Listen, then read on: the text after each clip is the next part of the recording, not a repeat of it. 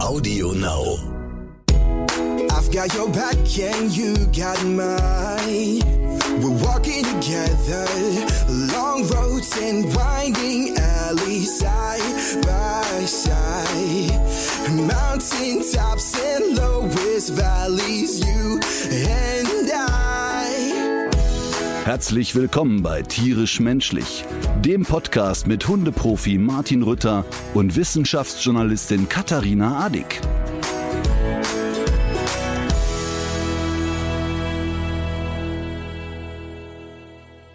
So, schau her. Habe ich das richtig gesehen? Du hast dir gerade einen Blutdrucksenker mit einem mit einer Estrella-Dose runtergespült. Also bevor das jetzt wieder durch die Presse geht. Ist ja schon fast acht. Ist in Ordnung. Ja, es ist ein blutdrucksenkendes Mittel, aber es war natürlich nicht äh, Estrella, was ich hier reingeschüttet habe, äh, äh, sondern ein, ein kühles Softgetränk. Aber weißt Okay. du, ich muss ja morgens hier schon Blutdrucksenker nehmen, weil du mich schon wieder so aufregst. Ach so, ja, wahrscheinlich nur, weil ich ähm, hier einfach nur sitze, oder? Das reicht eigentlich schon, Das oder? reicht schon, aber Frau Adick, wie gewohnt zu spät.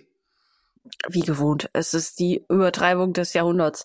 Ich äh, habe da direkt mal eine Frage. Ähm, was, woran hast du deinen äh, hohen Blutdruck gemerkt? Weil du, wie ich dich kenne, gehst du ja nicht zum Arzt. Ähm, das muss ja ein Nee. Zufallsbefund gewesen sein. Also tatsächlich nehme ich dieses blutdrucksenkende Mittel seit ungefähr zehn Tagen. Und ich hatte, äh, ich hatte, haben wir ja schon darüber gesprochen, mal ein bisschen Herzthema vor ein paar Jahren.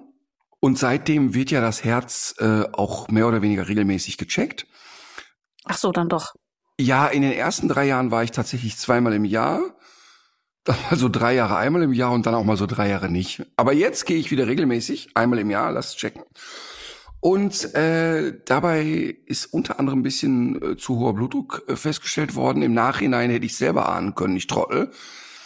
Weil ich doch in den letzten Wochen relativ regelmäßig doch ziemlich starken, äh, ziemlich stark Nasenbluten hatte. Das kann Mhm. schon mal ein klassisches Symptom sein. Ich hatte das aber auf die Allergie geschoben, denn dadurch, äh, wenn ich besonders allergisch bin, habe ich oft eine trockene Nase. Habe das darauf geschoben und Achtung, Trommelwirbel, ich ähm, äh, schlafe ja sehr schlecht.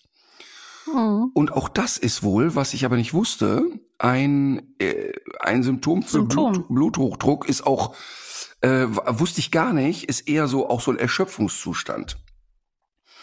Ah, okay. Und das wusste ich überhaupt nicht. Ich dachte, wenn man Bluthochdruck hat, dann hat man quasi Puls und ist gut unterwegs quasi. Ich dachte nur, mit Mhm. zu niedrigem Blutdruck wäre man ein bisschen schlappi. Äh, aber offensichtlich auch mit zu hohem Blutdruck. Und ähm, jetzt ist das bei mir noch nicht so dramatisch. Ne? Also ich red, wir reden jetzt mal so von 160, 170 sowas. Und als ich ein junger Mann war, hieß es ja immer, 120 plus Alter wäre noch okay. Ne? Und da ich ja jetzt die 30 so gerade überschritten habe, Ah, okay. Ja. äh, wäre ich eigentlich noch normal. Aber inzwischen ist sich die Wissenschaft äh, sehr einig, dass man das äh, überhaupt nicht mehr so sieht, sondern dass man, sobald Bluthochdruck äh, startet, sofort Blutdrucksenker nimmt.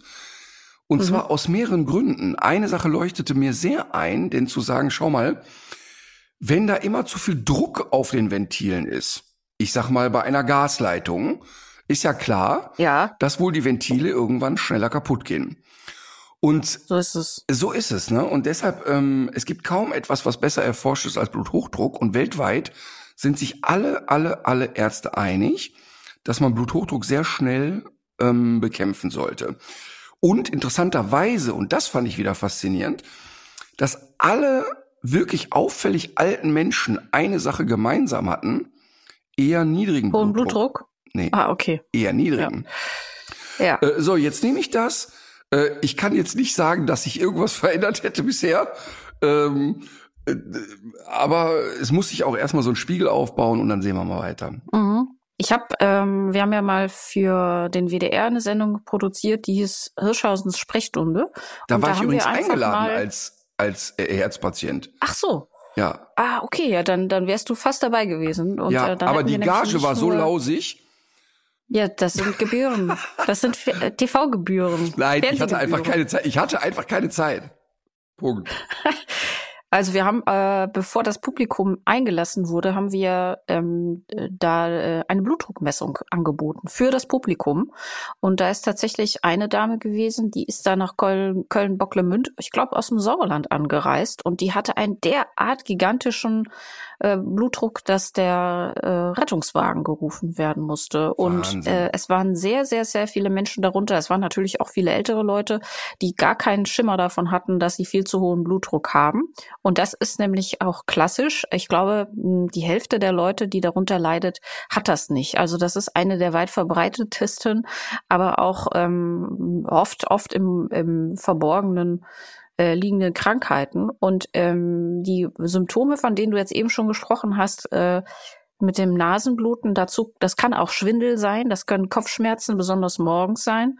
Das kann, wie du sagst, leichte Ermüdbarkeit, dieses gerötete Gesicht, das kennt man ja auch schon so ein bisschen. Kurzatmigkeit, Schlafstörung, Tinnitus kann zum Beispiel auch darauf hinweisen.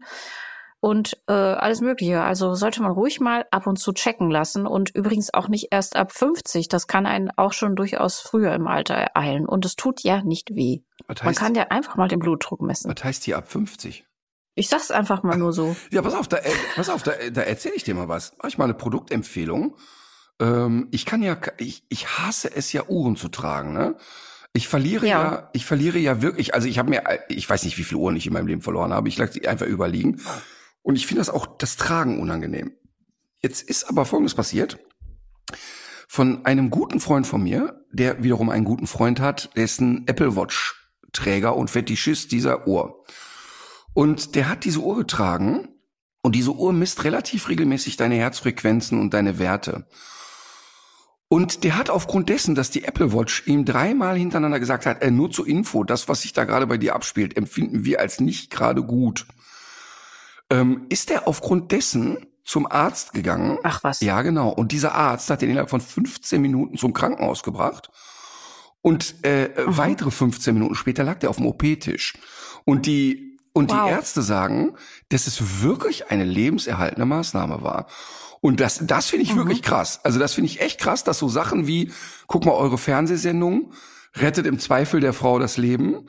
Äh, so eine mhm. so eine doofe Apple Watch irgendwie. Ähm, und übrigens jetzt vor kurzem, ja gar nicht lange her, ähm, hat äh, Vox ja so eine Staffel gemacht zum Thema Krebsfrüherkennung. Bitte geht zur Krebsfrüherkennung. Ähm, und ja. an der hat Mickey Krause teilgenommen. Einfach so, ach ja, ich mache da mit, ich finde das ein gutes Thema. Und bei ihm ist bei den Dreharbeiten, bei den Untersuchungen eine Form des Hodenkrebs äh, äh, diagnostiziert worden. Blasenkrebs, kann das sein, dass das Blasenkrebs Blasen, gewesen ist? Blasen, Hoden, was auch immer. Ähm, aber ja. ja. auch krass irgendwie, ne? Wenn du, wenn du überlegst, dass jetzt ja. erstmal so, ja, hm, Fernsehen, hm, technisches Gerät am Arm, doch äh, letztlich Leben gerettet hat, finde ich toll. Naja. Finde ich auch. Hat an deiner äh, Vorsorgepraxis, hat das schon was verändert? Also gehst du jetzt ab und zu mal dahin? Also du hast dir ein Apple gekauft, ja. und die Muttermale, das kennst du selber. Ja, nein, pass auf, ey, wirklich ehrlich. Ich, ich bin einfach nicht der Typ, der immer zum Arzt geht und jetzt hätte ich, guck mal, ich hätte, ich hatte jetzt im Kopf zu sagen, für jedes Kinkerlitzchen zum Arzt rennen, ne?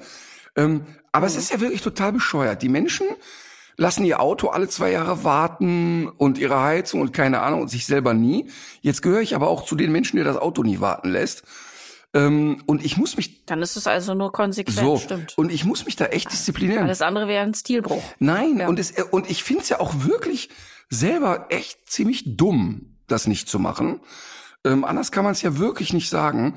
Und ich gelobe auch immer wieder Besserung, aber ich brauche dann auch Menschen, und einen Menschen hatten wir ja mal hier im Podcast, äh, der mich so alle acht Wochen anruft und mich beschimpft, bis ich dann ähm, dann Ärzte aufsuche. Und das macht auch Sinn, ehrlich gesagt. Wie gut, dass du deine Schwester hast. Genau. Die übrigens, ähm, weil ja äh, das bestimmt viele Hörerinnen und Hörer interessiert, demnächst auch wieder Gästin in diesem Podcast ist, zu unserer großen Freude. Ja, und eine ihrer Hauptmotivationen ist, dass ganz viele Freundinnen von ihr noch alte Geschichten aus meiner Kindheit zugetragen haben. Ich glaube, ich werde an dieser Folge nicht großartig. teilnehmen. Das ist für mich ein Grund, äh, diesen Sommer irgendwie noch durchzuhalten, denn das werden wir irgendwann nach den Sommerferien mal machen. Übrigens, äh, übrigens durchhalten. Du weißt ja. schon, dass wir eine der ganz wenigen Podcasts sind, die keine Sommerpause machen, ne? Ja, weil wir das einfach so brauchen. Was sagt das über uns aus, dass wir keine Pause machen können? Naja, zwei Dinge. Äh, A, dass wir wirklich alte Zirkusponys sind, die immer wieder im Kreis gescheucht werden. Ähm, oder einfach die große Sehnsucht, die wir aufeinander haben. Ja, das, äh, das wird sein, das wollte ich auch gerade sagen. Sag wieder, wieder, immer wieder. Naja, komm. Gut, dann weiter im Text. Du hast ich dich ja dir gestern, vorbereitet. nee, ich war tatsächlich, ja, ich war sehr, ich war tatsächlich äh, auch sehr gerührt. Du hattest dich ja um mich gesorgt. Aber richtig Und, ähm, gesorgt.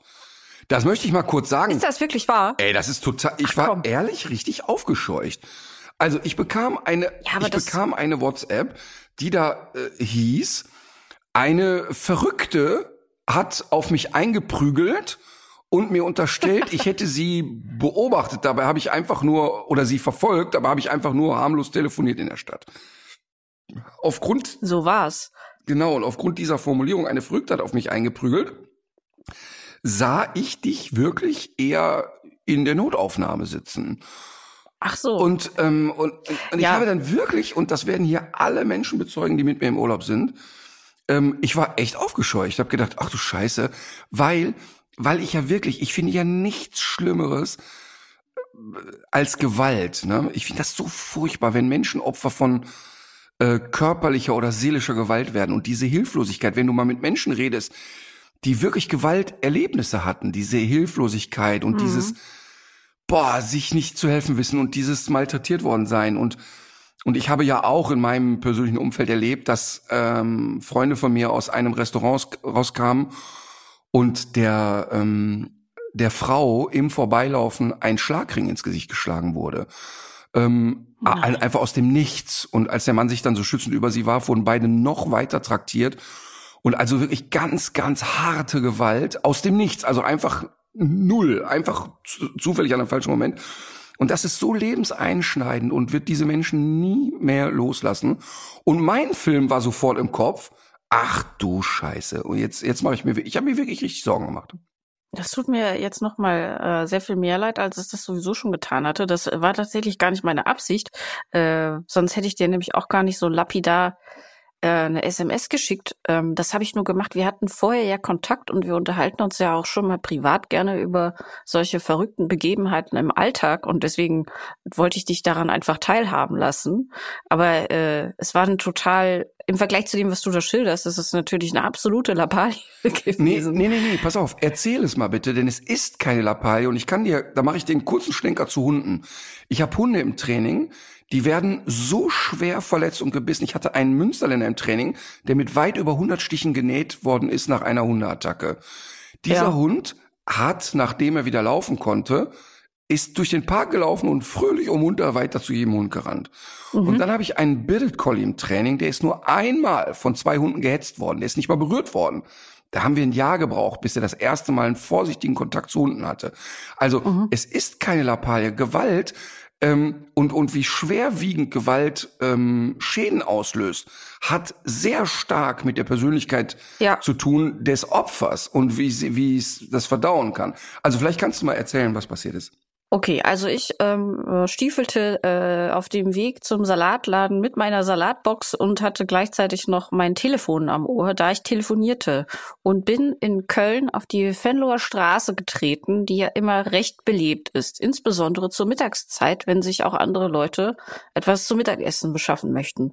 Dann habe ich wohl aus dem Augenwinkel habe ich noch wahrgenommen, dass jemand so auf mich zusteuerte. Der Bürgersteig ist allerdings äh, an der Stelle relativ breit. Ich bin trotzdem aber einen Schritt äh, in Richtung eines Häusergangs äh, getan, weil ich dann nämlich äh, noch ein bisschen mehr Platz machen wollte für diese Person, die mir entgegenkam. Die hatte allerdings gar nicht die Absicht, an mir vorbeizusteuern, sondern äh, kam auf mich zu und fing aus dem Nichts heraus an, mir auf den Arm einzudreschen und beschimpfte mich, äh, ich solle ihr bitte nicht, äh, nein, nicht bitte, beschimpfte mich, ich sollte ihr nicht äh, immer auflauern, ich sollte mich verpissen und so weiter und so fort. Und dann ist es ja doch erstaunlich, wenn so unvorhergesehene Dinge passieren und man gerade auch mit anderen Sachen beschäftigt ist, wie langsam das Hirn dann arbeitet. Ich habe das erstmal überhaupt nicht gecheckt, was da gerade abläuft. Also bis mir klar geworden ist, dass da irgendwas gerade äh, echt, also dass da gerade was wirklich Bizarres abgeht, ähm, hat das eine Weile gedauert. Und dann habe ich mich so bin ich ein paar Schritte zurückgegangen und ähm, ja, habe irgendwas zu ihr gesagt und ja, war dann war einfach sehr schnell klar, es handelte sich um eine Dame, die äh, so ein bisschen eingetrübt war und äh, offenbar hat sie mich mit jemandem verwechselt, aber vielleicht auch gar nicht mit einer real existierenden Person. Da schien mir irgendwas so in Richtung Verfolgungswahn oder so los zu sein. Und äh, ich vielleicht war es gar nicht ihre erste Auseinandersetzung dieser Art, denn sie trug auch eine Halskrause und eine Manschette über dem rechten Arm. Oh nein. Aber sag mal, zwei Dinge.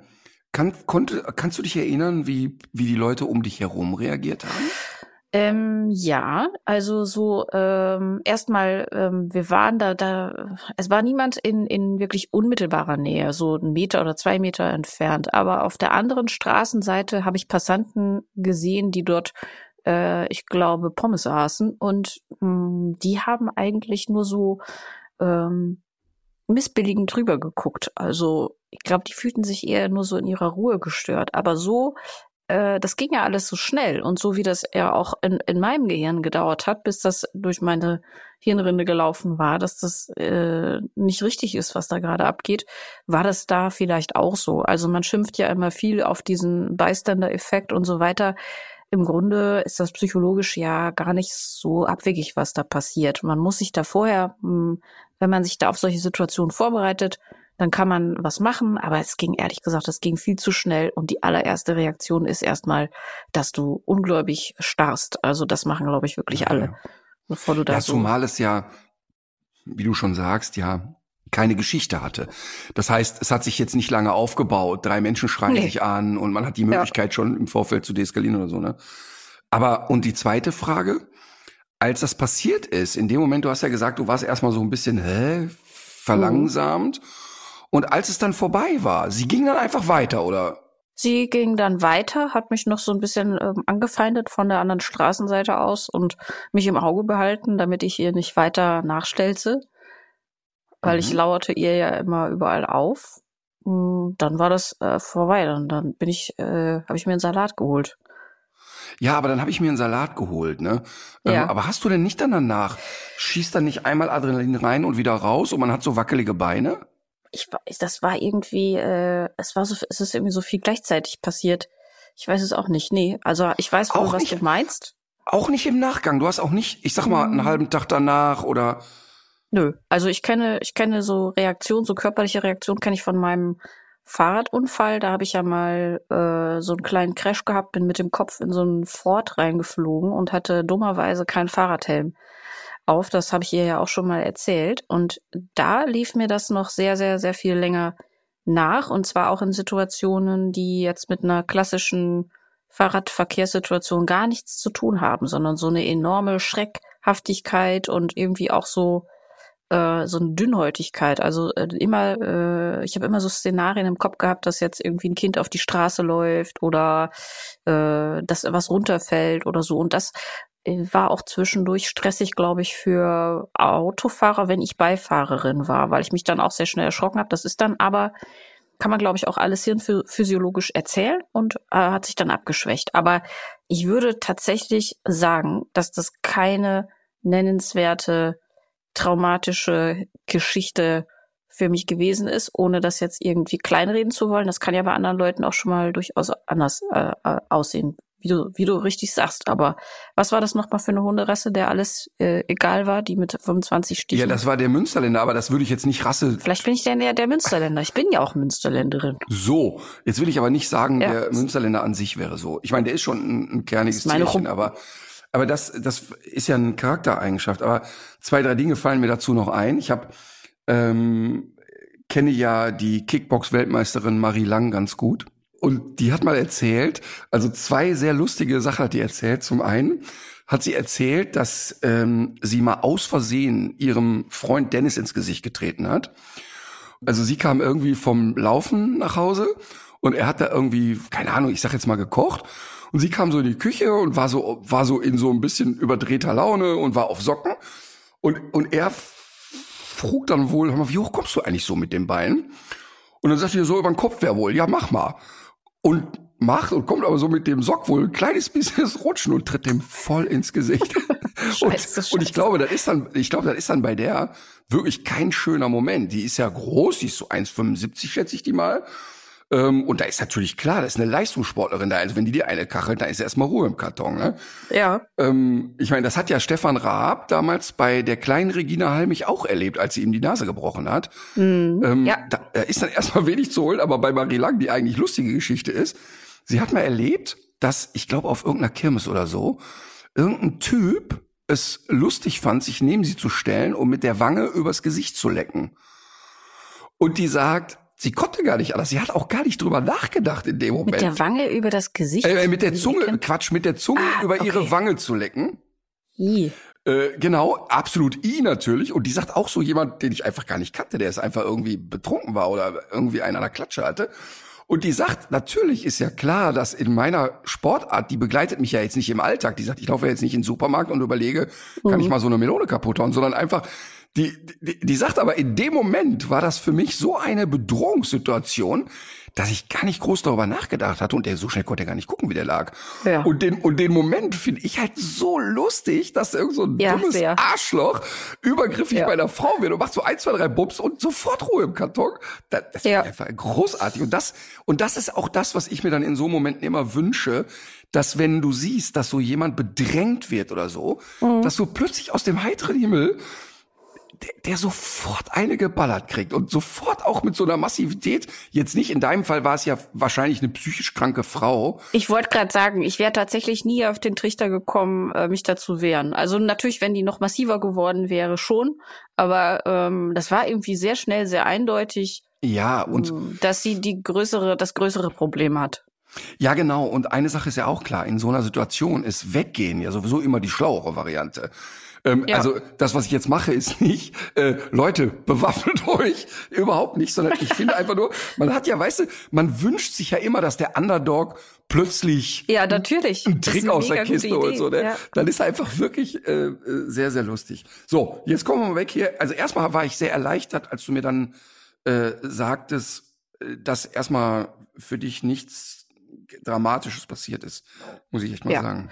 Aber ähm, das, äh, das finde ich äh, ganz äh, rührend und nett. Und wie gesagt, es tut mir leid im Nachhinein, dass ich Nein, da so einen ja- Alarm alles gemacht habe. Aber ich wollte dich jetzt gerade noch mal fragen, wo wir gerade schon beim Thema waren. Was würdest du denn sagen, was ich für eine Hunderasse bin?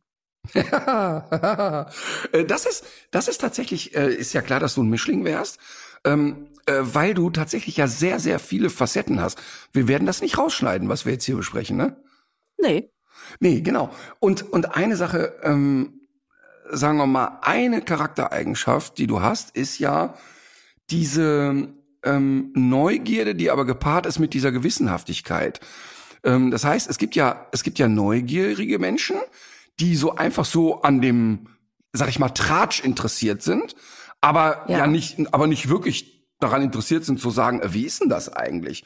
Und du bist ja, du hast ja diese tiefere Neugierde, so im Sinne von, du willst es ja dann genau wissen. Und und ähm, kannst ja dann sehr hartnäckig sein bei solchen Sachen. Deshalb hast du ja was sehr Terrierartiges in dir. Ach so.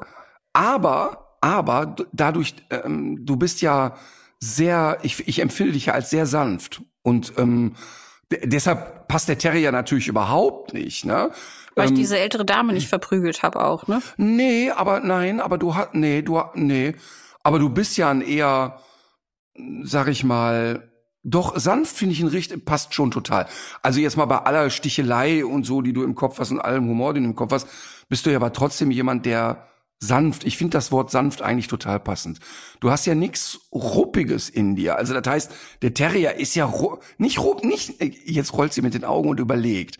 Rupp, Ja, du überlege, kannst schon, ja. nee, du kannst schon mit Ja. ruppig sein, aber ich meine mit sanft eher, du gehst ja nicht durch die Welt und hast so, so eine Streitlust oder so eine, Nee. du, ne, du, du magst es ja nicht, äh, oder bist ja nicht jemand, der Lust auf eine Auseinandersetzung hat, ne?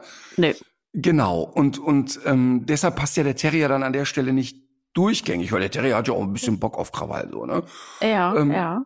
Und, und dann kommt natürlich auch, dass du ja einen sehr hohen Eigenantrieb hat, hast. Also man, man muss dich ja überhaupt nicht motivieren, irgendwie etwas zu machen, sondern du hast ja bisher sehr eigenmotiviert. Das wiederum schiebt dich ja ein bisschen in die Hütehund-Ecke. Ne?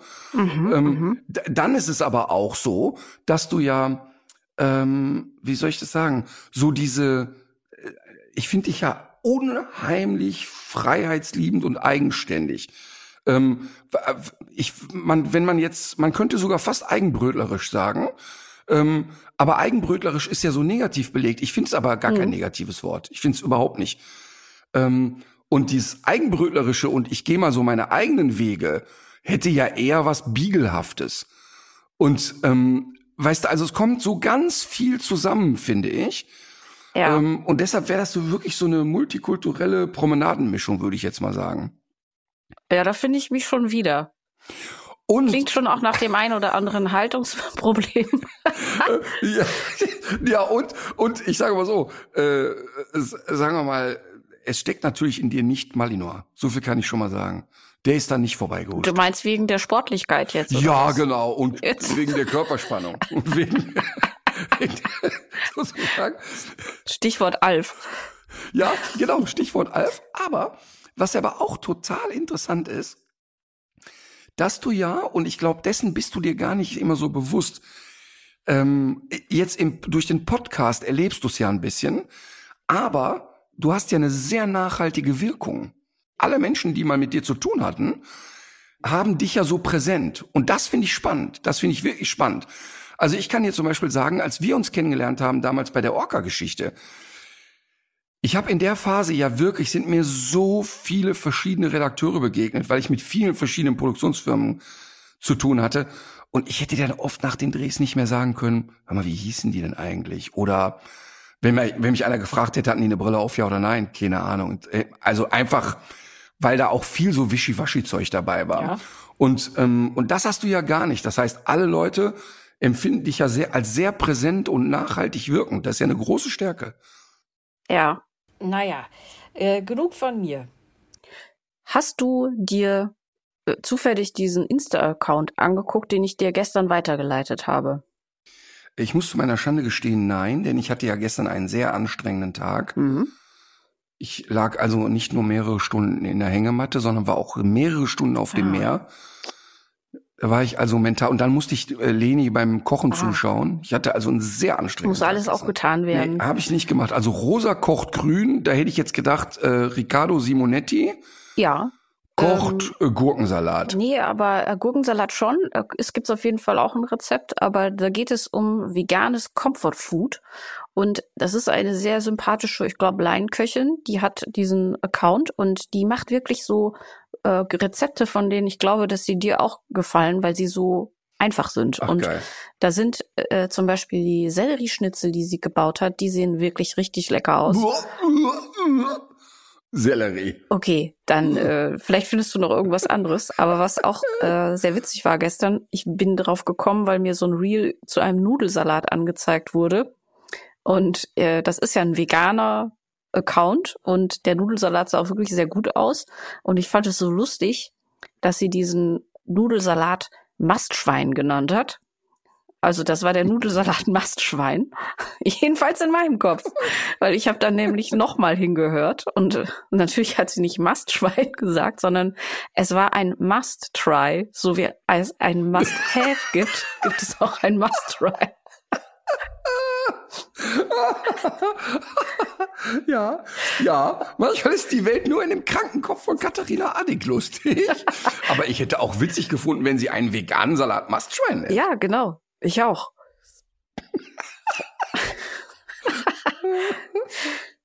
Oh Mann, ey. Also, wo- ähm, ja. äh, wir schieben es mal als so Side-Empfehlung des Tages mit rein.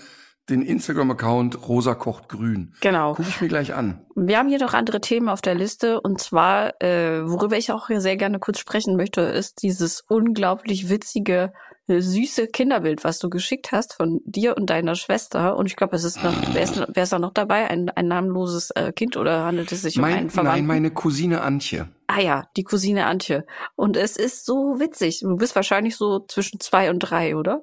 Ja. Also ja, du siehst wirklich, so du siehst wirklich aus wie ähm, Carlson vom Dach, kurz bevor er seine Propeller bekommen hat. In so einer blauen Latzhose. Absolut. Auch gut, Absolut. Ich gut durch den Winter gekommen, wie du immer sagst. Ja, ich war ja, äh, sagen wir mal, als ich zur Welt kam, ich sah ja aus wie das Michelin-Männchen in klein. Ja. Also wirklich kein Mensch auf diesem Planeten hat jemals mehr Babyspeck gehabt als ich. Und das äh, verwuchs sich dann aber so mit drei. Und ich war ja also in meiner Kindheit wirklich außerordentlich schlank und sportlich. So, das hielt so an bis 33, also bis ich noch so aktiv äh, Sport trieb. Und dann äh, kam der Babyspeck wieder. Ich weiß nicht, wie das geschah. Ähm, Aber ihr könntet, aber es ist, äh, ich finde dieses Bild, das schreit danach, das gibt's ja, das gibt ja diesen Trend, dass, dass erwachsene Leute so Kinderbilder nachstellen, ähm, dann auch sich bemühen, dieselben Klamotten nochmal zu ziehen und das Licht so und die, das Setting, das Motiv äh, nochmal so zu rekonstruieren, das wäre so witzig. Vor allem, weil deine Schwester Also hat sich ja eigentlich auch kaum verändert in der ganzen Zeit. Ey, das, ey, von der Astrid gibt's auch wirklich aus der Kindheit ausschließlich hübsche Bilder. Ja, Die Astrid sieht auf jedem. Kinder, auf jedem Jugendbild einfach gut aus. Und auch wie heute doch. Ich sehe ja auch auf jedem Bild kacke aus. Es gibt von mir wirklich keine drei Bilder, von denen Ach, ich sagen würde, ach, das ist aber ein nettes Kerlchen. Das ist echt krass. Und, und das ist bei ihr ja ganz, ganz anders. Ne? Die ist ja in Realität wirklich wahnsinnig hässlich und äh, ist halt einfach nur unglaublich fotogen. Und bei Das- mir ist es ja sehr umgekehrt. Das, ach Also das so, heißt ja, auch, ja, dass ja. äh, Menschen sprechen mich auf der Straße teilweise an und sagen, Herr Rütter, wir haben Sie nur an der Stimme erkannt. Warum machen sie sich immer so Schönheit. hässlich im Fernsehen? Und unsere? Schönheit war, also ihre Schönheit war uns gar nicht so klar. Passiert mir doch relativ regelmäßig. Nein, aber, aber viel lustiger ist ja, ich habe dir noch ein weiteres Bild geschickt. Ja, Ähm, da, da war ich auch, äh, übrigens da, deine Meinung dazu. Ich bin auf diesem Bild, so an die Hörerinnen und Hörer, habe ich eine, eine blonde Perücke auf, habe einen, äh, unten drunter einen Büstenhalter, den ich mit Apfelsinen füllte und habe ein gelbes Kleid an mit einem, mit so einem spitz zulaufenden Hut und sehe da ein bisschen verrückt aus sozusagen. Wie du siehst, Astrid wieder daneben. Wahrscheinlich wurde ich gezwungen in dieses Kostüm. Aber die Wahrheit ist, ich wurde nicht gezwungen. Ähm, denn ich hatte als Kind wirklich ganz, ganz häufig diese Tendenz, ähm, äh, Frauen zu imitieren. Und ähm, es gab eine, ich glaube, Schauspielerin oder so, oder Sängerin, Marlene Charell. Und die machte, ich glaube, auch so eine BH-Werbung. Und dann in der Werbung sagte immer jemand, Marlene Charell, Marlene Charell, bitte auf die Bühne. Und sie saß in ihrer Garderobe und ging dann so aus dem Bild raus und sagte, c'est si bon und ging raus. Und ich glaube, das äh, hat meine Familie eine Milliarde Mal ertragen müssen, dass ich dieses äh, nachspielte. nicht Was dein ich Ernst. sagen wollte ist, das ist ja überhaupt Doch, die allergeilste Geschichte. und und äh, und das, und das wirklich das Verrückte ist und jetzt frage ich dich mal, weil du hast mir schon wirklich oft kluge Sachen gesagt zu manchen Themen. Ähm, ich hatte dieses Foto von mir in diesem Frauenkostüm, hatte ich für eine Sekunde den Impuls zu posten und zu sagen, ey, pass mal auf, ihr Riccardo Simonettis dieser Welt, ihr Queer-Pioniere, ihr ihr Gender Freaks, ihr alle, die ihr möglich macht und euch dafür einsetzt, was ich natürlich, das muss ich hier nicht nochmal betonen, ich tue es aber total gut finde. Ihr seid nicht die Vorreiter der Genderbewegung. Du warst Ich es. bin's. Hier, da. In meinem Alter von neun habe ich schon Frauenkleider getragen und bin so auf die Straße gegangen und haben gesagt, Leute, mehr Toleranz in dieser Gesellschaft. Und dann habe ich das nicht gepostet, auch nicht mit diesen Sätzen darunter, Mhm. weil ich gedacht habe, warte mal eben, es gibt doch bestimmt wieder irgendeinen. Also was ich gut ab kann, ist, wenn jemand rumschnauzt. Aber dann habe ich gedacht, es gibt doch jetzt bestimmt irgendjemanden, der mir schreibt, ich fühle mich verletzt und ähm, verhunepiepelt. Und ich war so verunsichert, weil ich das natürlich überhaupt nicht wollte, dass ich es nicht gemacht habe. Was ich eigentlich natürlich schade finde, weil es, es lähmt ja meinen spontanen Impuls irgendwas. Und das finde ich tatsächlich, ähm, ist auch ein Thema auf der Bühne und auch ein Thema mit Kunst und Kunst und Kultur und keine Ahnung. Boah, das, wenn so eine starke Schere im Kopf entsteht, ich find's echt komisch für mich. Hätte ich's posten sollen oder eher nicht? Also, ähm, da es ja ein offensichtlicher Witz ist, äh, hätte ich es, glaube ich, tatsächlich gepostet. Und Für dich ist der offensichtlich. Ja, genau. Ähm, man hätte den wahrscheinlich dann, man hätte wahrscheinlich noch dick Witz dran schreiben müssen und dann ist es ja nicht mehr lustig, um diesem Shitstorm zu entgehen. Mhm. Er wäre wahrscheinlich äh, so, kann, kann schon gut sein, aber im Moment ist Twitter mit was anderem beschäftigt, deswegen wahrscheinlich wärst du, wärst du gar nicht, ähm, wärst sogar unterm Radar durchgelaufen. Ja, es ging, es ging jetzt auch gar nicht darum, dass ich Sorge hatte, ähm, es gäbe einen Shitstorm, Ja. sondern es ging wirklich um die, um die Gedankenkette, warte mal eben, da gibt's doch Leute, die sich wirklich sehr aufrichtig bemühen mit dem Thema und auch, und auch eine echte Leidenszeit hinter sich haben. Ähm, und jetzt auf einmal komme ich und mache mich lustig drüber. Aber ich Mhm. mache mich ja gar nicht lustig über die Leute, die äh, sozusagen diese Bewegung nach vorne schieben, sondern eher über mich Über selber. dich. Ja, ja, genau. Ich glaube, das hätte man dir auch äh, abgekauft, ehrlich gesagt. Und äh, wahrscheinlich auch 80 bis 90 Prozent der Leute. Und wenn es dann doch so eindeutig ist, wahrscheinlich muss man ja doch auch ein bisschen, muss man das ja auch in Kauf nehmen, dass es immer so so ein paar Verstrahlte gibt, die es nicht verstehen oder die vielleicht auch so ein bisschen darauf warten, dass sich ähm, dass, dass sich so eine Gelegenheit ergibt, weil das ja doch Mhm. auch sehr beliebt ist, äh, ein beliebter Sport geworden ist, äh, sich so einzelne Leute rauszupicken und ähm, auf sie einzudreschen und sich darüber dann ja selbst auch äh, zu erhöhen. Aber ich kann dir auch sagen, ähm, dass diese Schere im Kopf ähm, bei mir auf der Bühne entstanden ist. Ich habe ja früher wirklich alles rausgerotzt, was mir durch den Kopf gegangen ist auf einer Bühne. Erst recht, weil ich ja dann in so einen Zustand gerate von guter Laune. Ne? Und diese Schere ist ziemlich massiv entstanden und ich liebe das. Ich finde das gut. Ich finde das richtig gut, ähm, weil mich lähmt das nicht, mich reflektiert das. Und ich habe, ich weiß nicht, haben wir hier darüber schon gesprochen, über die, die Geschichte mit den beiden Rottweilern? Ähm, Die dich äh, mal überrascht haben an einem.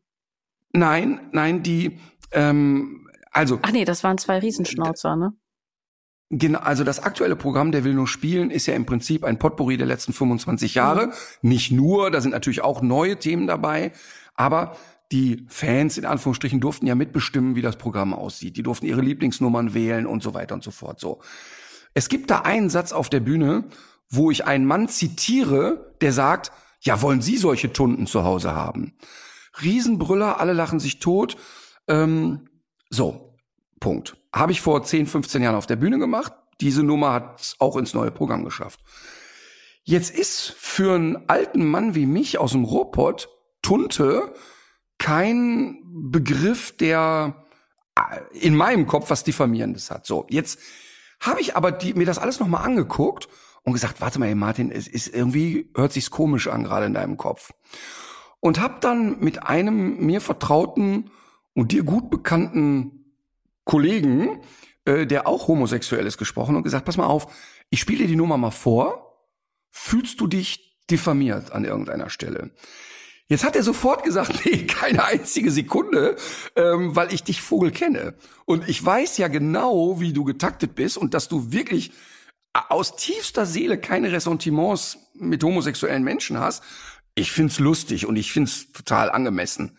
Komma, ich glaube aber, dass es durchaus Menschen geben könnte, die das benutzen werden, um zu sagen, ach guck mal hier, du musst eigentlich mit, kannst ruhig einen abwertenden Begriff Homosexuellen gegenüber nutzen.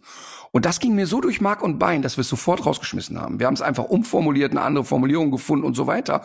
Und ich fand das so einen schönen, für mich auch so total schönen Prozess zu spüren, dass ich ja, weißt du, ich komme aus einer Fußballwelt, ich komme aus einem wirklich nicht besonders gebildeten Haushalt. Ich habe ähm, komme echt aus einer eher derben Sprache, auch robotmäßig und so, ne?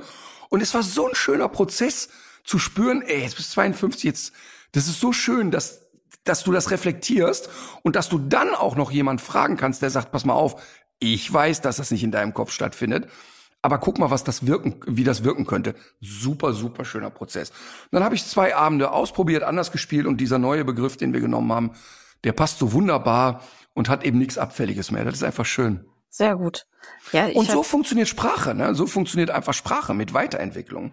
Ja, das ist die Sache. Man muss sich irgendwie das erhalten und das ist ja auch das Coole. Jetzt hast du ja eben schon nette Sachen über mich gesagt. Jetzt kann ich auch mal was Nettes über dich sagen. Das ist ja auch das Coole, dass du dazu in der Lage bist, äh, nochmal ähm, zu hinterfragen, ob das wohl immer alles so richtig war, was so in den letzten Jahren durch den eigenen Kopf gelaufen ist oder vielleicht eben auch was, was so auf der Bühne auch passiert ist und so weiter. Und das, äh, das ist ja eigentlich so, ach, das sollte man sich echt versuchen, bis, ähm, bis ins hohe Lebensalter äh, zu erhalten. Dabei fällt mir übrigens ein, du hattest mir ja mal die NDR-Talkshow so ans Herz gelegt.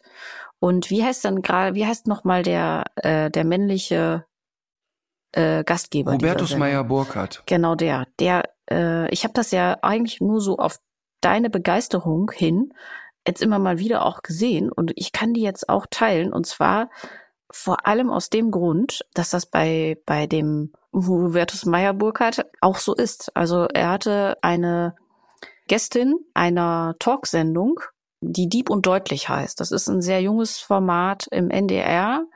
Man könnte sagen, ähm, das ist so ein bisschen, geht das so aus dieser Hipster-Welt hervor.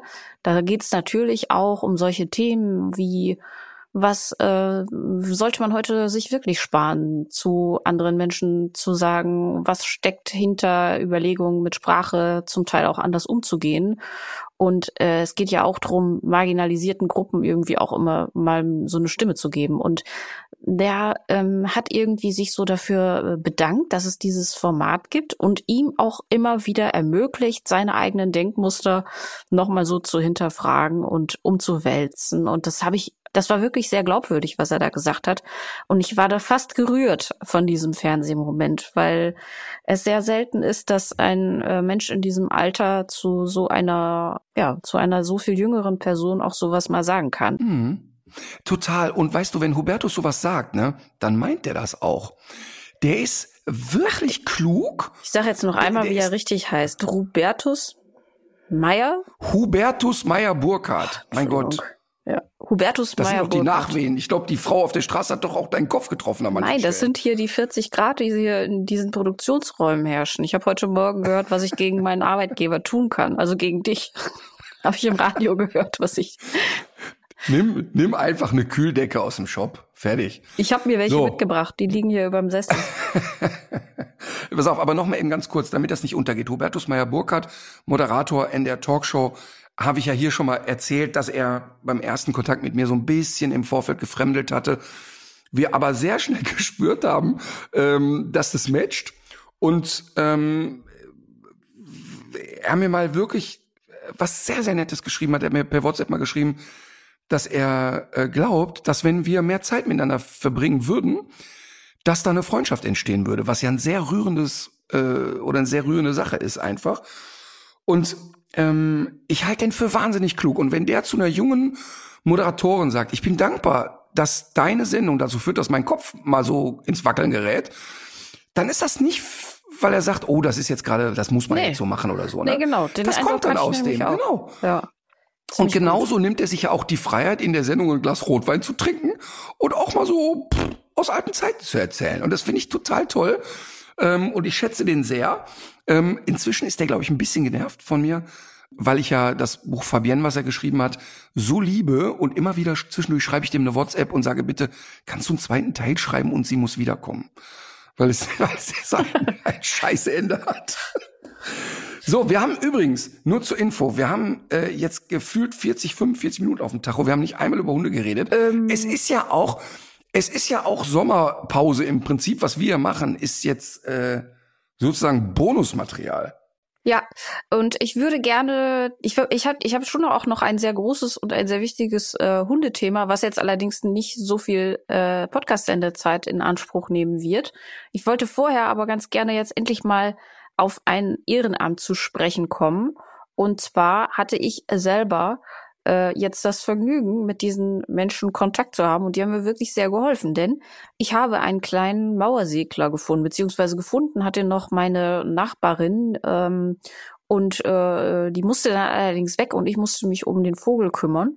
Also es handelte sich eben um einen kleinen Vogel, der vor der Haustür auf dem Boden saß. Und ähm, jetzt hört man ja immer wieder, man soll jetzt diese Ästlinge, also Vögel, die jetzt schon so äh, durch die Gegend hüpfen, jetzt nicht vorschnell einsacken, weil die oft noch von den Eltern versorgt werden und das Elend möglicherweise erst dann losgeht, wenn man die in einen Karton packt oder ähnliches. So hatte ich mir das jetzt jedenfalls auch vorgestellt, als ich diesen kleinen Mauersegler gesehen habe und äh, irgendwann, ähm, also wir haben, wir haben dann wirklich versucht, alle möglichen Leute anzurufen, zu erreichen. Äh, es war sehr schwer. Also die Feuerwehr zum Beispiel hatte äh, verschiedene Stationen empfohlen, die nicht erreichbar waren. Ähm, der äh, von einem Naturschutzverein kam ähm, der Rat, doch jetzt erstmal ein paar Stunden zu warten, bis die Elterntiere wieder da sind. Und irgendwie fühlte sich das aber alles nicht richtig an, zumal dieser Vogel auch ähm, auf dem Boden wirklich sehr hilflos wirkte. Und schließlich, äh, nachdem ich irgendwie 13 oder 14 Stellen abgeklappert habe und auch ähm, einschlägige Organisationen geschrieben haben, wir sind leider voll, wir können nicht helfen, habe ich doch tatsächlich den Markus Wipperführt angepiept. Und das habe ich gar, das, das hatte ich, das habe ich sozusagen allerletzter Sekunde gemacht, weil ich mir gedacht habe, der hat so viel an der Backe, ich komme dem jetzt nicht mit so einem Vogelküken. Das kriege ich schon noch irgendwie anders raus. Ich habe es aber trotzdem gemacht und innerhalb von zwei Minuten hatte ich den Kontakt von einer Dame, die sich äh, selbst erstens sehr gut auskannte, mich dann aber verwiesen hat auf eine Facebook-Gruppe. Und zwar heißt diese Facebook-Gruppe Mauersegler Notfälle. Und ähm, ich habe dann dort ein Foto gepostet von dem Vogel äh, und ähm, habe mich da an so eine um Anleitung dann zu erfahren, gehalten. dass es ein Bussard ist? Nein, und habe äh, hab mich da an die, die Anleitung gehalten, die es da gibt. Und innerhalb von wahrscheinlich einer halben, dreiviertel Stunde hatte ich dann dank der Administratorin dieser Gruppe hatte ich dann eine Pflegestelle, eine Auffangstation ähm, in Rösrath bei Köln, wo ich den Vogel hinbringen konnte. Und das war, äh, das war total, äh, also es war wirklich sehr hilfreich. Die haben mir insbesondere auch gesagt, äh, dass ich dem Vogel auf keinen Fall was zu trinken anbieten soll, weil die dann nämlich manchmal ähm, ertrinken oder sich auch eine Lungenentzündung einfangen, weil nämlich die Kanäle, weil sage ich jetzt mal so, ich hoffe, dir ist das nicht zu wissenschaftlich. Mm, die Kanäle kreuzen sich dann möglicherweise. Und ja, ist nicht gut für den Vogel. Man sollte auch nicht äh, versuchen, den Vogel irgendwie zwangs zu ernähren, zwangsweise zu ernähren, weil Wie? das kann also sein. Ich musste jetzt, ich, also, also ich reagiere jetzt mal so ein bisschen zeitverzögert. Ja. Äh, das heißt, hoffentlich ist es dir nicht zu wissenschaftlich. Mit anderen Worten, ich kann mir vorstellen, dass du jetzt schon intellektuell überfordert bist, Martin, aber ich rede einfach mal weiter. Nein, das war nur, weil dieses Wort Kanäle so falsch ist an der Stelle. Es war ein Witz auf meine eigenen Kosten. aber du liest, glaube ich, auch nebenbei Zeitung oder was machst du da gerade? Nee, ich nicke gerade weg. also ich raff diese Geschichte mal etwas. Ich bin dann bei einer sehr kundigen ähm, Frau gewesen, die ihr ganzes Wohnzimmer äh, mit Vogelkäfigen äh, ausgestattet hatte und insbesondere eben auch diese Mauersegler in so kleinen Kästen hielt.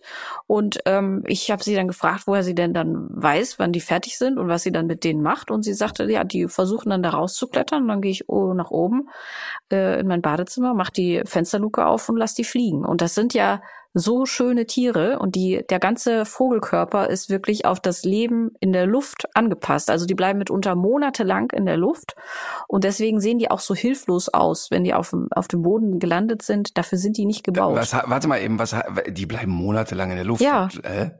Ja, die tatsächlich. Machen keine Pause. Die machen keine Pause. Es wird auch, es wird auch im Flug geschlafen. Äh, es wird sich im, es wird auch im Flug kopuliert. Man vermehrt sich im Flug.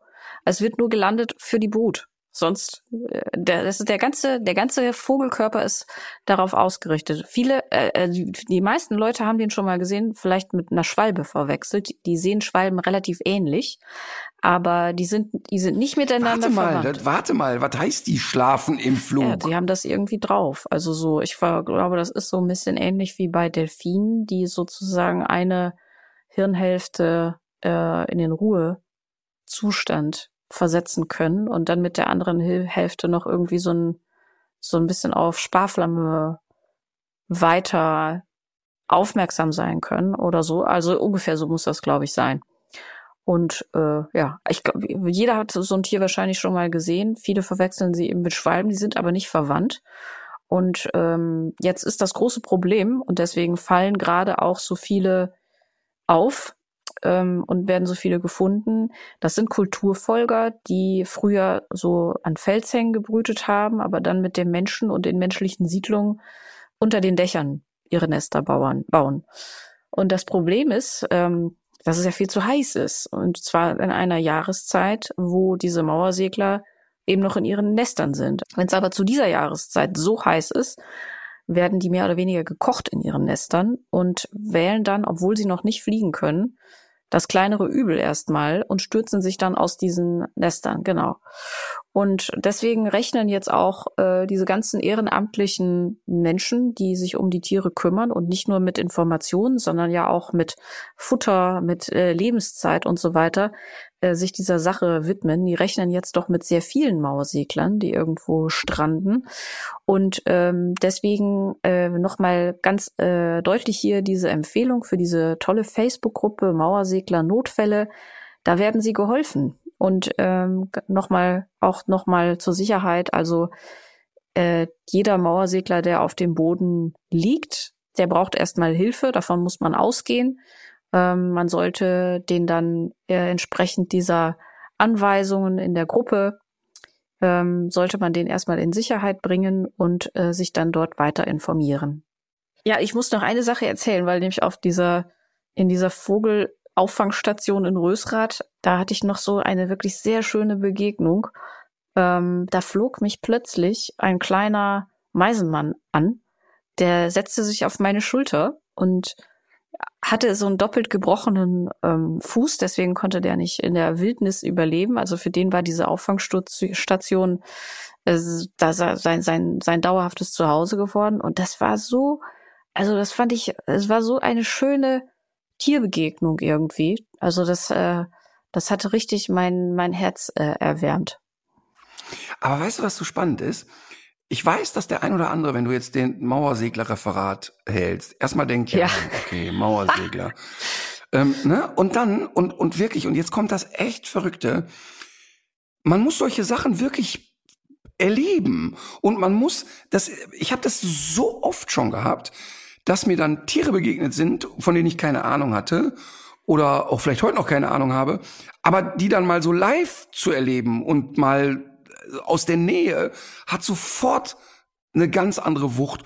Und das ist wirklich ganz, ganz spannend, dass dieses äh, Begreifen kommt von Greifen ein, ein wirklich schlaues Ding ist. Also mhm. zu sagen, dass man die Dinge und die Welt echt besser versteht, wenn man sie anfassen kann und hingeht und, und nahen Kontakt hat. Ja. Ähm, und, und was ich ja so schön finde, ist, dass sich aus solchen, aus so einer Eigenmotivation, Ehrenamt und ach, ich find's faszinierend, ich kümmere mich mal drum, dann ja auch ganz oft so richtige Experten wachsen, also die wirklich genau. alles hoch und runter schon mal gesehen haben. Mhm. Und äh, das ist genau das Gegenteil von jemanden wie äh, Hubert Winkel von der Welpenstube Winkel, der ja. in seinem Leben 40.000 Welpen verkauft hat und heute noch zu doof ist, die kleinsten Grundkenntnisse zum Thema Hund zu haben, weil er sich ja nicht für die Tiere interessiert, sondern nur an der Geldmacherei interessiert ist. Warum ich darauf komme, ich habe vor ein paar Tagen wieder einen Ausschnitt unserer Welpenhandel-Reportage gepostet. Und ähm, unter anderem da, wo wir in der Welpenstube Winkel waren. Die ist in Dorsten und er ist wahrscheinlich der größte Welpenhändler Deutschlands ähm, brüstet sich ja selber 40.000 Welpen verkauft zu haben in seinem Leben. Und ich hab, poste das und dann bin ich irritiert, wie viele hunderte und tausende Nachrichten kommen. Und wir reden echt von Tausenden, dass die Leute sagen, hä, sowas ist erlaubt, sowas gibt's. Also, dass die Menschen mhm. immer noch nicht wissen, dass sowas möglich ist und spannend ist. Ich habe dann ja auch, ich verlinke den Herrn Winkel dann immer gerne, Welpenstube Winkel. Die Internetseite heißt www.w-exklusiv.de. Man darf ja da auch Rezensionen schicken, Mails schicken, man darf mal sagen, wie toll man das alles findet und so. Und es ist ganz interessant, ähm, im Rahmen dessen war ich noch mal auf seiner Seite, ne? Und was er da erzählt, von wegen wir lieben Tiere und so weiter, ist echt skurril. Und parallel läuft der Ticker. Wie viel Chihuahuas noch? So, weißt du, wie bei QVC. So, Nein. jetzt, natürlich, von, was weiß ich, 20 Rassen. So, jetzt aktuell noch 18 Chihuahuas. Halbe Stunde später, bing, nur noch 17, ne? Also Wie, da läuft, da läuft eine, eine, eine Zahl auf der Seite? Da läuft ein, da läuft ein Live-Ticker, na klar. Und wenn man jetzt äh, zugreift, dann gibt's noch ein siebenteiliges Messerset dazu. Wenn ähm, nee, das würde denen zu viel Geld kosten, da hat er keinen Bock drauf. Mhm. Aber interessant ist, interessant ist, dass die ja immer erzählen, Äh, und das ist beim Zajak genau das Gleiche, dass die ja immer erzählen, sie beraten seriös und so weiter. Ne? Welpenstube Winkel schreibt auf seiner Seite, unsere Züchter sind Privatleute. Wir unterstützen keine Massenzucht von Welpen. Da musst du dir mal reinziehen, dass der da tot ernst und Scheiß erzählt. Ähm, und seine Frau hat ja wörtlich zu mir gesagt, ja, wir haben da so eine Anlage in Ungarn. Ähm, und noch lustiger ist, und deshalb komme ich jetzt deine Mauersegler-Expertin den Twist zu Herrn Winkel, äh, schreibt auf der Seite, Ausflüge mit den Welpen in den Prägungsphasen würden sie machen, ne? Ähm, äh, Wohin? Pass auf. Ja, pass auf. Der, der, also Prägungsphase. Der rechnet den Tiertransport dazu, glaube ich. Ja, pass auf, aber das Spannende ist, Prägungsphase sagt man ja heute wissenschaftlich nicht mehr. Ähm, Ach so. Man redet, man, äh, das war die Phase so vierte bis siebte Lebenswoche, ne? Ja. Äh, würde man heute eher sensible Sozialisierungsphase äh, äh, nennen, weil man so von einer reinen Prägung bei einem Hund eigentlich gar nicht mehr sprechen kann. Mhm. Das spielt aber keine Rolle, das Haarspalterei. Spannend ist aber, dass er behauptet, dass er Ausflüge in den Prägungsphasen macht. Diese Phase ist aber vierte bis siebte Lebenswoche. Er hat keine Hunde vierte bis siebte Lebenswoche. Behauptet aber, er würde Ausflüge mit denen machen und die Hunde gibt's da einfach in dem Alter gar nicht. Und er sagt, und das ist auch wirklich krass, Junghunde werden von unserem geschulten Personal vorbereitet. Ey, das ist so eine abgefuckte Scheiße. Wir waren ja da, da gab's genau eine Verkäuferin, die rannte da rum. Als wir gesagt haben, können wir den Welpen mal sehen, den hat die dann original an Arsch und Kragen hochgehoben, wie ein Stück, weiß ich nicht, wie ein Stück Käse aus der Käsetheke uns auf den Arm geschubst und fertig. Also es ist so absurd, was da suggeriert wird. Ähm, und ich bleibe ja dran an dem Thema und ich bin mir sicher, dass wir so einen Scheiß eingestampft kriegen, dass also so eine Form von Verkauf und Handel mit Welpen einfach langfristig nicht mehr möglich ist. Das ist so gruselig. Also wenn man sich die Internetseite anguckt, ein Füllhorn der Lügerei. Und selbst wenn man diese bunten, schönen Bilder ernst nimmt, ich frage mich ja. ja. jedes Mal, wer kann da einen Hund kaufen? Du gehst da rein, da sitzen, sag was, 100, 150 Welpen in Boxen. Ja, okay, sie sind sauber, ja, okay, es stinkt nicht, einverstanden. Aber jedem muss doch klar sein, dass das für die Welpen echt eine Folter ist und für die Muttertiere ja sowieso. Mhm. Naja, kleiner Wutbürger-Ausflug. Welpenstube Winkel in Dorsten. Ah, gerne mal hinfahren, wenn man Langeweile hat. Ähm, so. Wie ist es denn? Ja, aber ich wollte eigentlich ganz gerne mal fragen. Du hattest äh, doch immer mal gesagt jetzt, dass du da auch ein äh, Gespräch mit Cem Özdemir äh, Anstrebst. anpeilst. Ja, äh, genau. Ist da schon irgendwie was Neues oder? Nein, es gibt es gibt noch nichts Neues, aber das liegt nicht an Herrn Özdemir, ähm, sondern das liegt tatsächlich an vollen äh, Kalendern. Das liegt wirklich mhm. nicht bei ihm. Ähm, aber ich bin mir relativ sicher, dass das Treffen stattfinden wird und mhm. ähm, dass wir noch in diesem Jahr auch politisch Wirbel machen. Bin ich mir ziemlich mhm. sicher. Ja. Und ähm, du wirst ja die Gelegenheit auch nutzen, noch äh, über was anderes zu sprechen, und zwar über das Thema Qualzuchten. Und dazu ja. hatten wir beim in der letzten Folge ja angekündigt, ähm, wir haben ein Video geschickt bekommen von Frau Dr. Antje Mergens, die als Tierärztin in Hattingen arbeitet. Und die hat ein Handyvideo gedreht ähm, von einem Hund, der eben dieses, äh, der eben diese brachycephalen Veränderungen hat und das nennt sich brachycephales obstruktives Syndrom, kurz BOS, und äh, befällt ja jetzt nicht nur die französische Bulldogge, sondern alle möglichen anderen ähm, Rassen, die eben deren Nasen so äh, weggezüchtet wurden.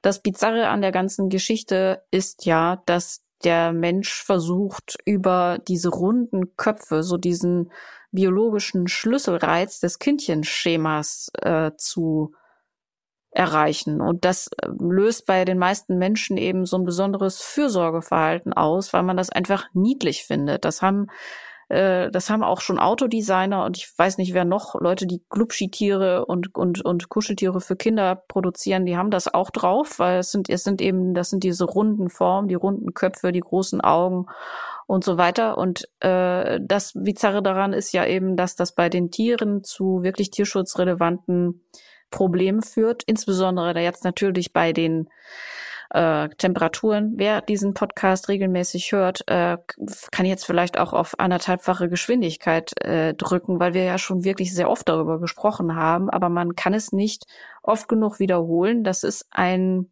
das sind lauter Symptome, die da auftreten können, die unter diesem Sammelbegriff zusammengefasst werden. Ein lautes Schnarchen im Schlaf- äh, oder Wachzustand, das ist eben nichts Niedliches, sondern das zeigt einfach, dass der Hund Probleme hat zu atmen. Mit diesen, mit dieser aufwendigen Atmung sind zahllose äh, weitere Probleme äh, körperlicher Art ähm,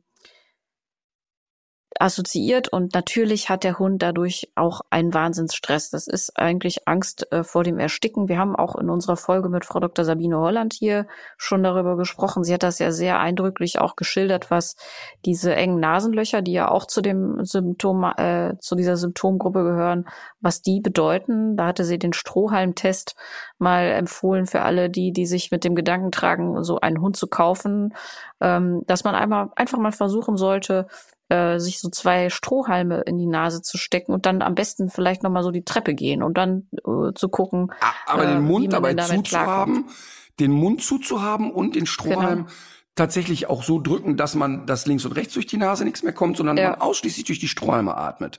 Und sie sagte ja auch, dass äh, der Unterschied eben ist, und das, das können sich offenbar viele Leute nicht so gut vorstellen, wenn sie dann so einen hechelnden, äh, so einen hechelnde Bulldogge sehen, denken sie, ah ja, der kriegt ja Luft. Äh, der kann ja immer noch, so wie der Mensch, durch den Mund atmen. Das ist aber bei Hunden nicht dasselbe. Also es geht da sowohl um den, die Sauerstoffzufuhr, aber auch um die äh, Kühlung, die man eben, die der Hund eben auch über die Nase äh, macht. Also über die Nase wird, wird die Luft eingeatmet und äh, die Kühlung über die Zunge ist dann erst der zweite Schritt der Kühlung. Also das ist etwas, wo, was der Hund einfach braucht. Und es ist eine absolute ja, Zerstörung dieser eigentlich genialen Erfindung der Evolution, ähm, was da betrieben wird an, an Qualzucht. Und man sieht es, wenn man sich zum Beispiel Querschnitte ansieht, man sieht es äh, von so einem von so einem Schädel von diesen brachycephalen Hunden. Man sieht es natürlich, äh, aber auch, wenn man mal in den Rachen von so einem Hund hineinfilmt. Und das hat die Frau Dr. Mergens nämlich gemacht und hat uns ein Video ge geschickt. Du hast es dir auch angesehen. Und man sieht da einfach, wie, wie das Gaumensegel und der Kehlkopf so richtig aneinander pappen. Da ist auch viel zu viel mh, hm, Masse irgendwie. Das, das, das ist alles so zusammengeschoben und gestaucht. Und diese Atemarbeit, die der Hund aufbringen muss, um diese Verklebung überhaupt zu überwinden, die werden da sehr eindrücklich. Man sieht den äh, Atemvorgang und es handelt sich dabei, das hat sie nochmal ausdrücklich gesagt, um einen Hund im Ruhezustand, der weder Stress noch körperliche Aktivität hinter sich hat. Es ist wirklich, es ist so traurig, weil der, es geht ja wirklich um den Psychoterror, den so ein Hund erlebt. Das heißt also, und, und ich, also mich macht das dann so wütend, wenn du bei Instagram immer die lustigen Videos hast, weißt du, die sitzende französische Bulldogge, der schläft im Sitzen, weil er im Liegen kaum noch atmen kann und so, ne? Das ist so gemein und das ist so eine schlimme Quälerei. Ich, ich verstehe nicht, warum die Leute da weggucken und warum die immer wieder sagen, nee, mein Mops, der atmet aber wirklich prima. Und es ist echt, ich, ich verstehe es nicht, weil es so gemein und widerwärtig ist, das nicht zu sehen oder, oder es zu ignorieren oder einfach zu sagen, ja, pff, macht ja nichts.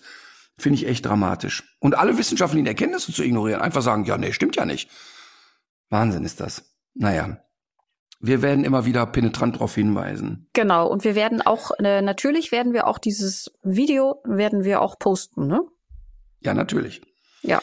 So, pass auf, jetzt hier. Tipp des Tages, Musik des Tages. Schieß los. Also, äh, Musik, wieder mal Pink.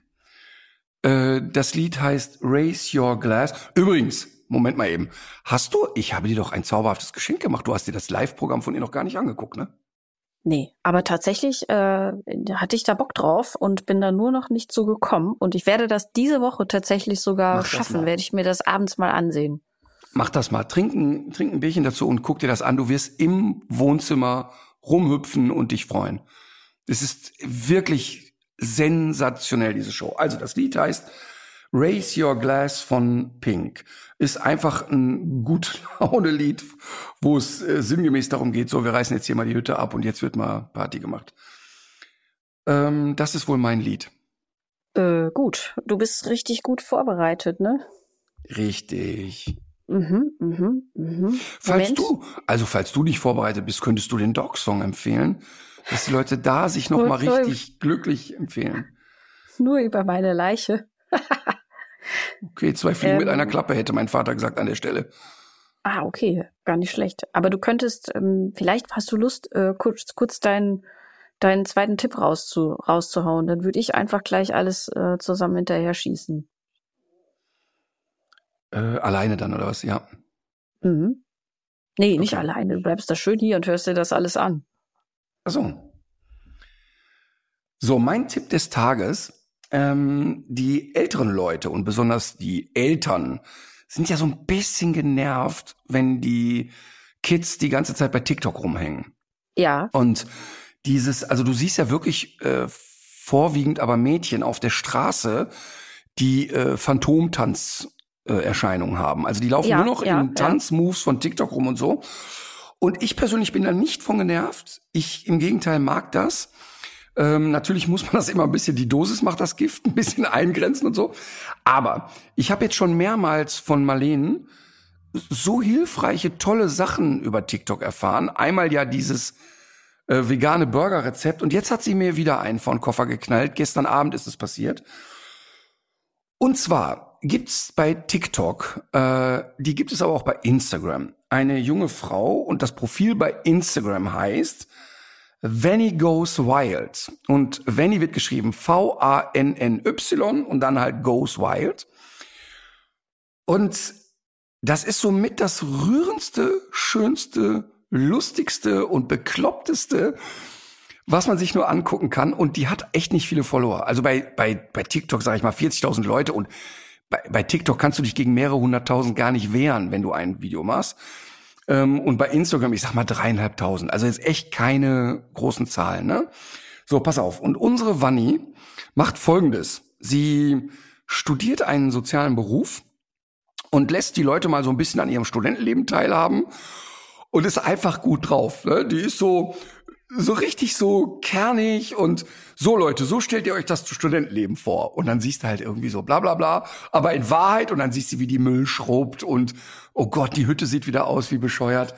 Ähm, dann sagt die in Videos, wenn du jetzt Diagnose bekommst, noch sechs Monate zu leben, ist es dann wirklich, dass du darüber nachdenkst, weiter diesen in das Büro zu gehen, wo du gerade jeden Morgen reingehst und wo du jeden Tag denkst, was mache ich hier eigentlich? Ist es wirklich der Mensch, mit dem du gerade Zeit verbringst, mit dem du die letzten sechs Monate verbringen würdest? Ähm, ist es wirklich so, dass du dir jetzt noch die 500. gesunde Bowl runterlädst von irgendeiner Influencerin? Oder würdest du einfach jetzt mal genau sagen, ich esse jetzt mal das, was ich glaube, was mir so gut tut? Ähm, und die ist echt schlau. Die ist total schlau. Mhm. Wie So, alt ist die? auf, ich würde Schätzungsweise? So Anfang, Anfang, Anfang 20, hätte ich jetzt gesagt. Ah, das klingt so weise Also- alles. Ja, ist, ist eine Studentin. Also ich schätze die mal auf 23. Vielleicht ist sie auch 27, Mhm. weiß ich nicht, ne? So, es ist halt Studentin, ne? Also, oder macht eine Ausbildung, studiert einen sozialen Beruf. Und jetzt kommt aber das, was mich eigentlich gestern so gepackt hat. Sie betreut einen Mann namens Harry. Und Harry hat Multiple Sklerose. Harry würde ich mal so schätzen, sag was, 45 oder so. Ich weiß, ich weiß es nicht, kann ich schlecht schätzen. Harry ist ähm, schon sehr weit fortgeschrittene Multiple Sklerose, steuert also einen Rollstuhl, glaube ich, über so eine Kopfsteuerung oder will, so braucht so einen Rollstuhl. Und sie fährt mit dem auf Rockkonzerte und macht mit dem Quatsch und betreut den. Und ähm, sie zeigt halt auch in vielen Videos, wie viel Späßchen man haben kann. Mit, Achtung, wörtlich, so einem Menschen im Rollstuhl. Und das ist so cool. Und jetzt ist Folgendes passiert. Die brauchten Knete für einen Rollstuhl.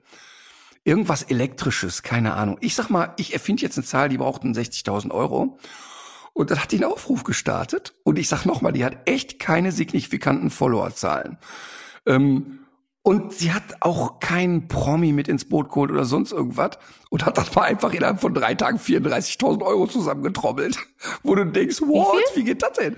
Wie viel? 34.000 Euro. 34.000. Nicht schlecht, nicht schlecht. Und das ist so cool, weil sie hat am ersten Tag hat sie gepostet, ganz gerührt, Leute, wir haben 700 Euro zusammen und war total gerührt und zwei Tage später bumm 35.000 oder so. Ich habe das mir angeguckt und ich war gestern so geflasht und so gerührt von dieser Frau. Und hab der ähm, bei Instagram eine kurze Nachricht geschickt, habe natürlich auch ein bisschen was gespendet. Und und finde das so, ich bin so fassungslos darüber, mit welchem Selbstverständnis die so kluge Sachen von sich gibt. Und und einfach so die Ärmel hochkrempelt und sagt, okay, bums, wir machen das jetzt hier. Ah, ich finde das so toll und mir macht das immer so Hoffnung, weißt du, ich freue mich dann immer, dass es solche Menschen gibt und oh, finde das finde das so Beispiel äh, so so Beispielmenschen, wo man sagt, boah, guck mal, was die da macht. Ähm, auch unterhaltsam, weißt du, die redet auch Stuss, also es ist jetzt nicht so, dass das so alles so ach, bedeutungsschwanger und staatstragend ist, sondern das macht einfach Späßchen, kann man sich gut angucken. When he goes wild. Also ruhig Cool. mal folgen bei Instagram. Sehr gut. Ähm, ist notiert. Ähm, Ich äh, wollte gerne noch einen Podcast empfehlen. Also natürlich neben der Mauersegler-Nothilfe, von der ich eben schon gesprochen habe. Und jetzt muss ich gleich doch noch mal eben gucken, ob diese Facebook-Gruppe auch wirklich so heißt. Ja, Mauersegler Notfälle.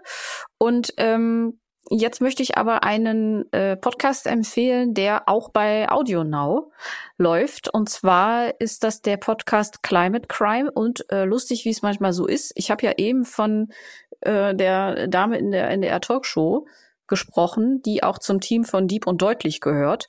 Dabei handelt es sich um Luisa Dellert. Und Luisa Dellert hat jetzt mit einem äh, Kollegen, ich glaube, er heißt Markus Ehrlich. Ja, er heißt Markus Ehrlich, ein Podcast-Projekt äh, gestartet, das nennt sich Climate Crime. Mm, Jetzt haben wir, wir sehen ja gerade alle, warum es durchaus Sinn macht, das Ganze mal so äh, aufzudröseln und ähm, wirklich auch mal über die Schuldfrage zu sprechen. Und das sind ja nicht die Leute, die jetzt immer noch mit den Plastiktüten in den Supermarkt gehen. Das sollten wir uns gar nicht erst einreden lassen, sondern es gibt ja einfach viel zu krasse Lobbyinteressen, die sich über Jahrzehnte politisch viel zu sehr durchsetzen konnten. Und obwohl wir seit 40 Jahren sehen, dass wir auf die Apokalypse zusteuern, ist nichts passiert. Also äh, wie viel Relevanz hinter diesem Themenblock, äh, dem ganzen Themengebiet steckt, braucht man heute niemandem mehr zu erklären. Jetzt haben sie sich aber in diesem Podcast Climate Crime auch um das Thema Welpenhandel gekümmert, was ich super finde, dass das auch da stattfindet und man das Themengebiet nicht so eng fasst. Und deswegen ist das meine Empfehlung. Abonniert doch diesen Podcast Climate Crime und äh, hört euch die Folge zum Thema Welpenhandel an. Das ist so verrückt, weil vor ein paar Wochen Bettina Rust, ähm, Journalistin, Moderatorin, tolle, wirklich tolle, tolle Frau, äh, mir eine WhatsApp schickte und sagte, pass mal auf, ich schreibe das gleiche jetzt auch Frau Dellert. Ähm, ich will euch einfach mal miteinander vernetzen, weil ich glaube einfach, dass da viel Gutes bei rauskommt, wenn wir auf, Ja, wenn die das kann ich mir aufeinander gut vorstellen. Und es Ja. ist echt verrückt, dass sie jetzt etwas über Welpen macht und ähm, sie hat ja eh, das ist ähm, Luisa Dellert wirklich eine eine wichtige Person, muss man echt mal sagen. Ähm, sollte man bei Instagram mal reingucken, auch ein ein Füllhorn an Klugheit, was da rauskommt. Ja, so ist es. Und ähm, mein äh, Musikwunsch ist ein äh, Lied von der Band Alt J, die ich sehr gerne höre. Und das äh, Lied heißt Tessellate. Wie heißt die Band? Alt J. Alt J? Ja, A-L-T minus J. Du musst nicht immer alles Was- versuchen, so äh, hinter, intellektuell zu hinterfragen, verstehen zu wollen. Du musst die Kunst auch mal auf dich also wirken deine lassen. Musik zu, also deine Musik verstehen zu wollen, das habe ich also in Folge zwei bereits aufgegeben. So, Chef, ich muss arbeiten. Nützt hier alles nichts. ja. Ja, einer muss es ja. Genau. Und du bist Übrigens, hast du gestern, hast du, ge- hast du gestern meine Ich habe übrigens, ein, äh, weil es hier so heiß ist, äh, habe sogar ich ein Kleid angezogen und es sind Pudel drauf. Mit Pudeln drauf. Mit Mhm. Pudel. Sie trägt ein Pudelkleid. Das, kö das könnte auch ein Musiktitel sein. Sie trägt ein Pudelkleid. Ja, stimmt. Das könnte, aber das wird dann wahrscheinlich eher so ein Partyschlager. Übrigens bin ich gestern ähm, äh, bei Facebook gemobbt worden. Ach was. Ich habe ein Video gepostet, wo ich in der Hängematte schaukel und man die Palme sieht. Mhm. Und warum auch immer, habe ich die Füße so gestreckt wie eine Ballerina. Ja, das ist mir tatsächlich auch aufgefallen. Ja, aber ich, ich, wenn ich sozusagen mich strecke, habe ich das ganz oft, dass ich die Füße auch so nach vorne strecke. So, das ist so. Mhm. Warst du ah, damit so schon mal beim Arzt? Ja, ich war da nicht mit beim Arzt, aber interessanterweise ist, dass die Leute wieder Thesen aufgestellt haben.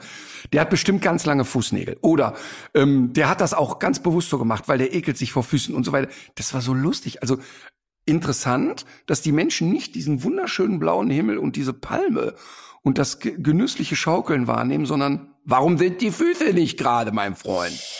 Schon verrückt, ne, wenn man sich das mal überlegt, weil die Lebenszeit ist ja begrenzt, ne? Und wenn man dann so, man sieht ja, man sieht ja immer noch diesen, angeblich diesen Film, wenn das Leben dann mal zu Ende ist. Und dann wird man dann eben auch die Episode sehen, wie man sich in den Facebook-Kommentaren zu deinen Füßen mal für zwei Stunden verloren hat. Das kommt dann auch nochmal alles wieder. Übrigens, um den Moment wurde ich geprellt. Ich habe ja, weil du den schon hattest, ne? Ich hatte ja, ich, ich kenne ja wirklich Menschen. Ich habe ja nachdem das mit dem Herz war, ja auch andere Menschen kennengelernt, die ein Herzthema hatten. Und einige davon behaupten wirklich, dass sie so dieses Gefühl hatten, ähm, also ja zu spüren, es ist jetzt echt gleich vorbei. Und dass da noch mal so eine von weißem Licht über so Kindheitserinnerungen aufplöppten. All das ist nicht passiert bei mir. Ich war nur ja, fluchend. Gut. Ja, also das ist doch eigentlich ein gutes Zeichen. Ich denke bei mir immer, äh, ich könnte mir bei mir vorstellen, dass da auch Werbeunterbrechungen drin sind, weil wenn ich manchmal träume, dann träume ich auch in so einem Sendungsrhythmus und denke auch manchmal, ach, hier müsste man was rausschneiden. Und dann kommt irgendwann Werbung. Oh Mann, ey. Dafür gibt's auf jeden Fall Ärzte. So, dann viel Spaß beim Arbeiten. Ich lege mich wieder in die Hängematte ja. und an euch alle, legt euch wieder hin. Legt euch wieder hin.